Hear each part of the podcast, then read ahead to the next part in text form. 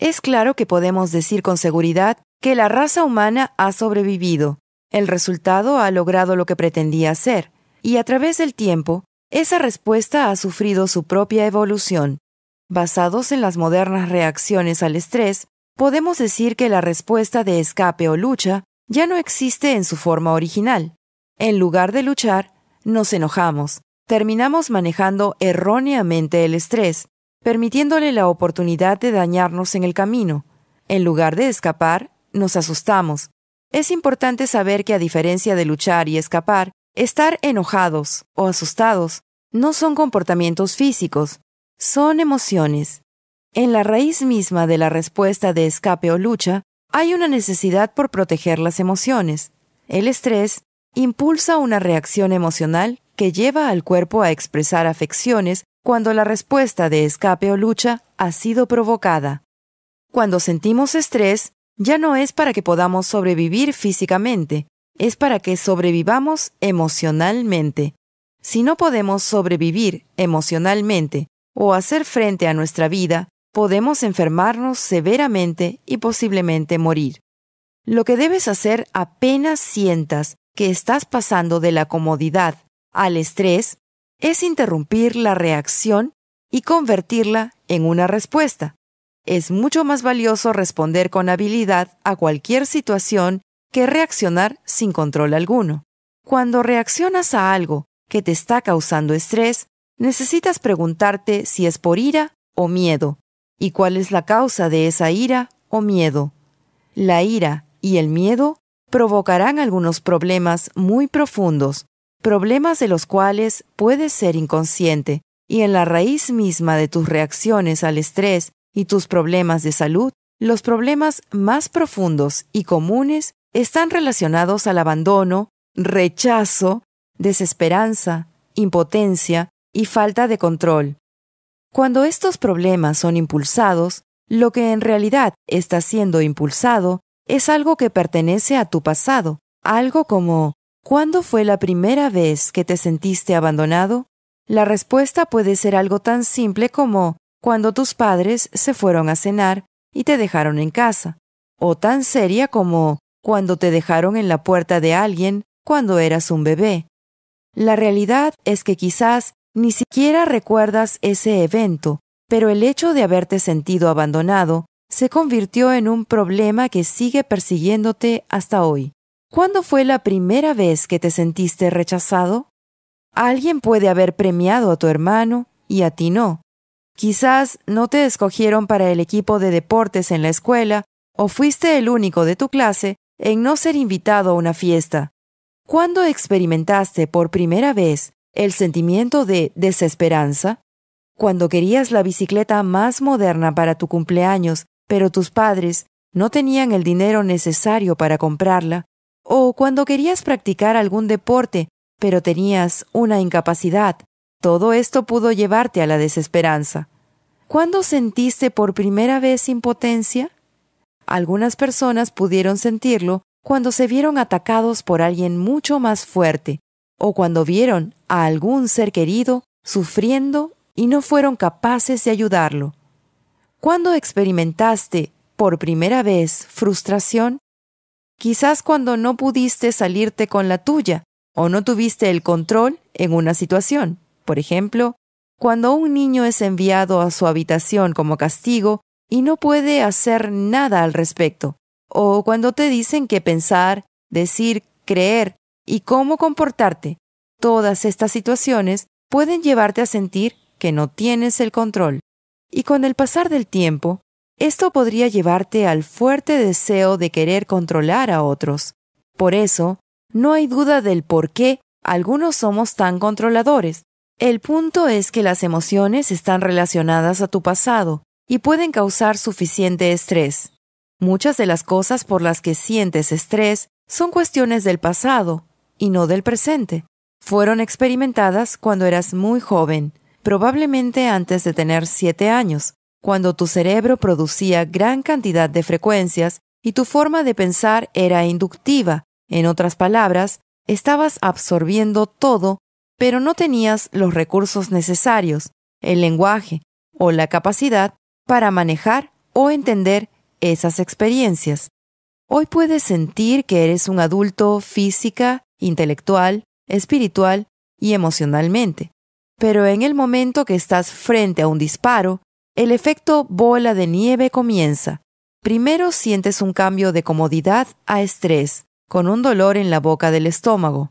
Luego comenzarás a sentir pensamientos y sentimientos negativos vinculados a problemas del pasado, seguidos por una cantidad de cambios físicos gracias al impulso de la respuesta de escape o lucha. Y es allí donde aparecen las expresiones de estrés, las reacciones que nos recuerdan a un niño que está enojado, asustado o herido.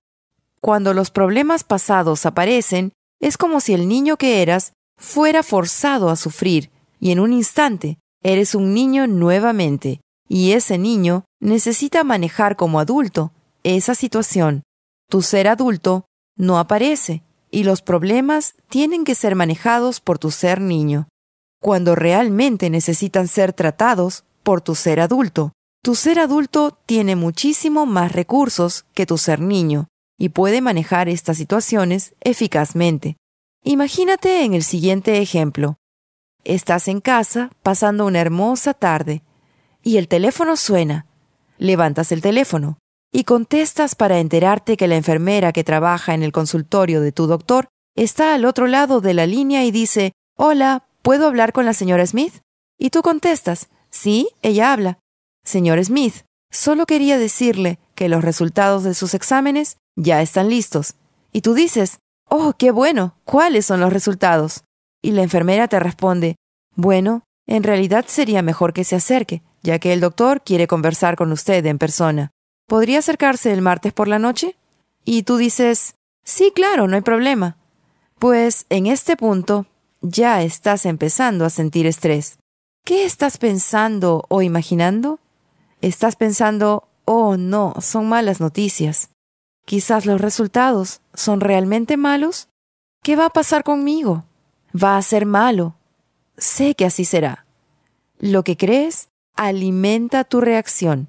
Entonces, si piensas, bueno, con mis problemas de salud, ¿qué más puedo esperar sino lo peor? Esta es una creencia cargada con emociones y otras creencias que afectan tu experiencia de vida. ¿Cómo reaccionas? ¿Qué haces o dices? ¿Te sientes triste, preocupado, asustado? ¿Quieres llorar? ¿Qué cambios físicos notaste en tu cuerpo? ¿Tu corazón se aceleró? ¿Tu respiración cambió? ¿Tus músculos se pusieron tensos? ¿Sentiste malestar estomacal? ¿Fue el miedo de escuchar que ibas a perder la vida? Porque si fue así, entonces la impotencia y desesperanza se impulsaron, y eso es algo que pertenece a tu pasado. Lo que necesitas hacer en el momento que sientas ese cambio hacia el estrés es interrumpir inmediatamente el patrón de reacción que automáticamente entra en acción y permite que tu niño interior salga a la superficie. Al interrumpir el patrón de reacción tan simple como respirar profundamente, te das el tiempo de pensar ingeniosamente y permitir que el adulto tome control y responda apropiadamente. Algo más que necesita ser tomado a conciencia es la calidad de las imágenes mentales que son generadas por tus pensamientos cuando estás bajo estrés y las emociones vinculadas a esa experiencia interna. Los factores claves son tus estructuras de creencias, tus emociones que están vinculadas a esas creencias, tus pensamientos y la calidad de las imágenes que creas. Una persona bajo estrés tiende a generar pensamientos negativos, hablar consigo misma, crear imágenes mentales y emocionales. Recuerda que pensamientos emocionalmente cargados son energía emocional, son la sustancia de tus creencias que preceden a la manifestación física. El pensamiento emocionalmente cargado debe estar presente antes que cualquier otra cosa suceda. Los pensamientos e imágenes negativas crean el ambiente perfecto para respuestas negativas, especialmente cuando están emocionalmente cargadas. En el ejemplo anterior, si malas noticias no son lo que quieres, entonces no pienses en ello o no lo imagines. Siempre debemos pensar e imaginar lo que realmente queremos. Para resumir, Una vez que has interrumpido el patrón de reacción respirando profundamente, podrás identificar si fue causado por miedo o ira y qué problema está siendo desencadenado. Luego proseguirás a separar tu ser adulto de tu ser pasado e inservible, y permitirás que el adulto sea quien maneje la situación pensando e imaginando una respuesta positiva. Una imagen ideal es la que demuestra el mayor bien y lo expresa.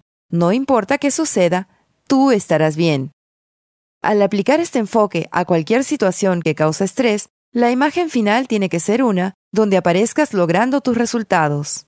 Resultados ideales involucran aspectos de salud, felicidad, amor, abundancia, paz interna y solución de problemas.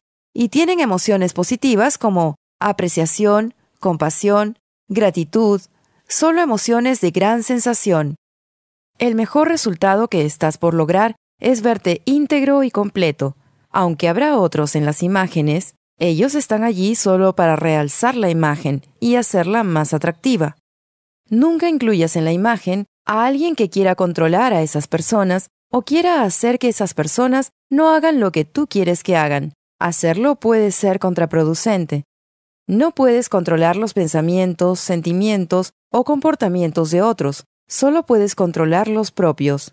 Una vez que tengas la imagen de lo que deseas, te recomiendo que ingreses en la imagen y uses el mecanismo de activación para encerrar algún sentimiento, disposición, emoción, comportamiento, pensamiento o nivel de sensibilidad para que sean accesibles en un momento posterior.